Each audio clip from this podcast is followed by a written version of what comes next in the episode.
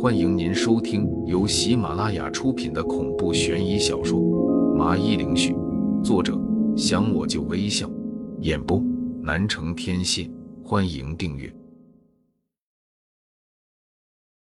第五十九章，吴麻子出事。你该不会是想让我来审问吧？我顿时眉头皱了起来。现在案情大白了，张强被控制的杀了王美丽。你等下到了警局，先把他身上的那女鬼给弄出来吧，不然审问没法继续下去啊。苏寒表哥白了我一眼，说道。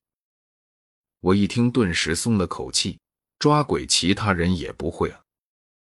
我们开车回到了警察局后，苏寒表哥直接就吩咐人把张强带到了审讯室。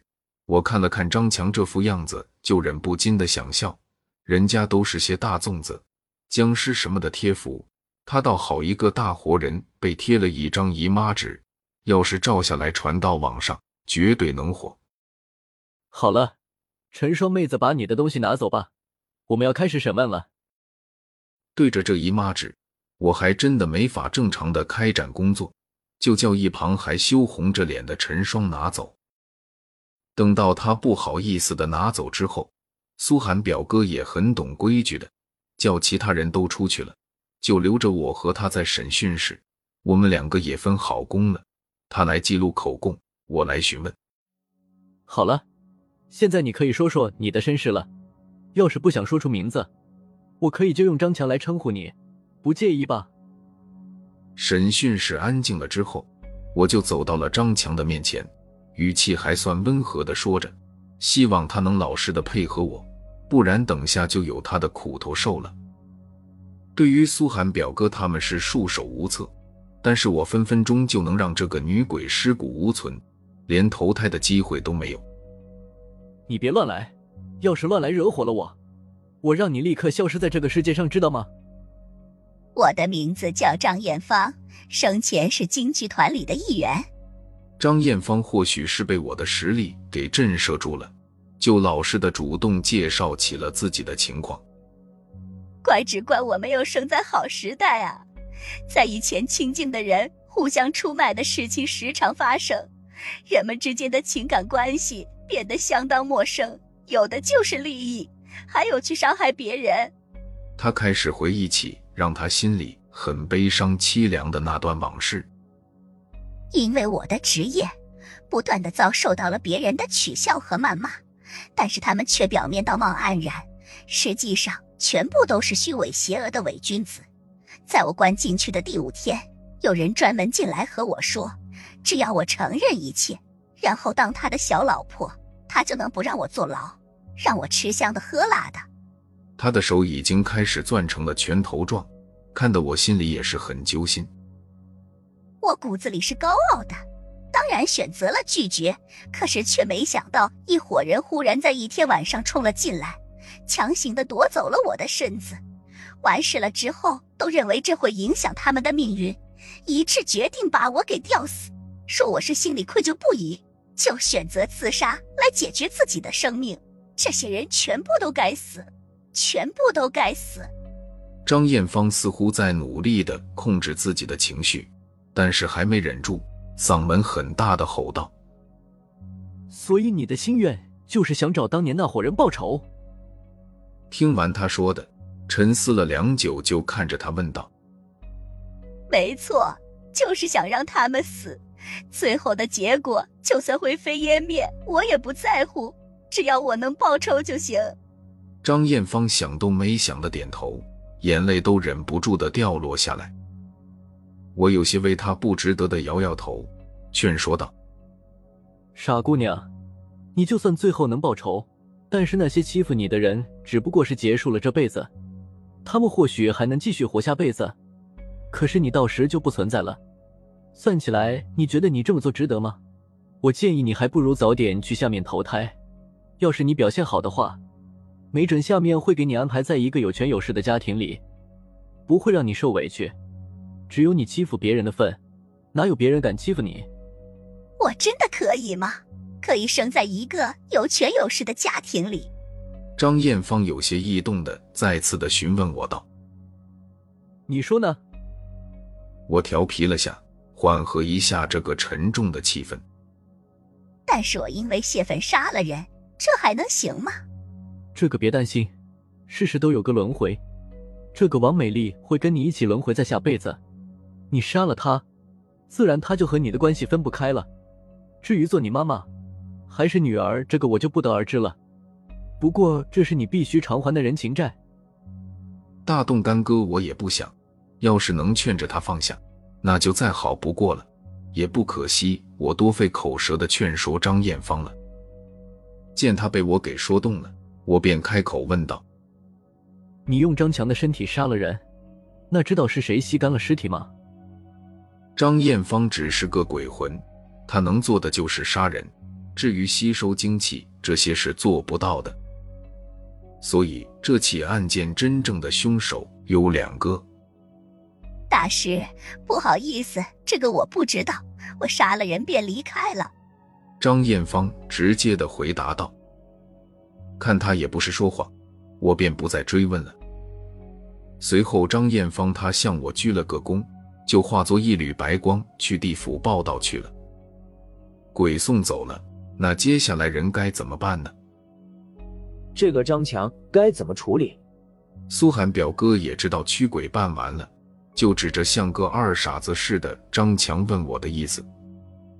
普通人被上身，那可是要付出惨重的代价的。张强肯定受到张艳芳的哄骗，才同意被上身的。但是被怨鬼缠身了七八天，现在他一离开，张强的神智怕是永远都不清楚了。咱们不是分好工了？鬼的事情我来，人的事情就你来，这不是我管的事情了。走了，困得很，回去睡觉了。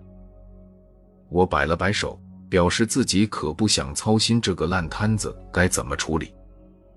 只是让我在意的是，这华海境内居然存在一只可以吸精气的狐狸精，不知道让它继续这么下去，到底会不会造成更大的影响？大约过了三天，苏寒表哥拉着我一起到了市郊区的一所疗养所，与其说是疗养所，还不如说是精神病院。走了一些流程后，我们在一个房间的玻璃面前看着房间内的情况。里面有三个人，一个是张强，另外的就是医生护士了。经过了一系列测试后，医生黑着脸走了出来，无奈的对我们说道：“神志依旧不清楚，还是得继续吃药。”我和苏寒表哥来到了天台，互相点了一根烟，就抽了起来。他最后的结果就是住在精神病院。我不解的问了一句。那要不然呢？比起坐牢，这里不知道好多少倍了。这个可是一件命案啊，就得向群众和上面有个交代，总不能起草个报告说张强是被女鬼上了身杀人的，女鬼又去投胎了，所以这个案子没有凶手。当然不能这样，一切的关键证据都是他。他长长的吐了口烟圈，就很无奈的说道：“真相他知道啊，但是告诉别人。”别人只会认为他和这个张强有点关系，没人会去相信这样荒谬的说法。通俗的说，明面上他是凶手就是凶手了，他必须要背这个锅。但他也够幸运的了，杀了人还能住这么环境好的地方，坐牢什么的就不用了吧？嗯，是不用坐牢，但是要在这里待到死。苏寒表哥深沉的回答着，语气里也是爱莫能助了。我和苏寒表哥已经是尽力了，能为张强最后求得这个结果，虽然是有点委屈，但是世界的公平本来就很少，这个下场看起来很凄惨，但是对于现在的张强来说是幸运的了，施主都有人管着，也不用去管外面残酷的生活了。结了这个案子，你是不是该升级了？那是不是该请我这个大功臣吃一顿好的呢？我把嘴巴还有半截的香烟踩灭，就笑眯眯的看着他问道：“伸手提要求，这个时候是最合适不过的了。”苏寒表哥无语的瞪了我一眼，没好气的说道：“要是能这么容易升职就好了。不过局座昨天也找我谈了话，说上面已经在考核我了。要是我其他方面表现的不错，说不定还真的借你吉言升职了。能升到什么职位？我闻言好奇一问。副局长，我们局长还没到退休的年龄呢。他很快的回答着我。虽然我有点替他可惜，但是他的确是干了不少事情的好警察，能升职也是一个值得庆祝的事情。我打心眼里为他高兴。那这个也要庆祝一下，说不定就是庆功宴呢。我仍然不死心的说道，说什么也让他掏腰包请我吃饭。正打算继续软磨硬泡，逼着他答应下来，没想到我的手机响了起来。这让苏寒表哥长呼了一口气，我狠狠瞪了他一眼，示意这还没完呢。看了看来电显示，是一个我不认识的号码，以为是那种诈骗电话，就没接，直接挂掉了。可不一会他又响了起来，看是这么个情况，我也没法不接了，就不耐烦的吼了句：“是谁呀？打错了吧？”你好，不好意思，你是不是王林？他听到我说的话，就确认的问道：“这个男的声音字正腔圆，还很好听，我听不出是哪里人。”你好，我就是，请你找我有什么事情？但我心里也紧张了起来，人家能知道我的名字，要么调查过我，要么就是认识我身边的人。如果是后者，那就代表我身边的人出事了。是这样的，你的朋友吴麻子，他告诉我打这个电话找你，让你过来救他。我心里一沉，果然和自己想的八九不离十。只是我万万没想到，吴麻子这样的老油条竟然也会出事。听众朋友，本集已播讲完毕，请订阅专辑，下集更精彩。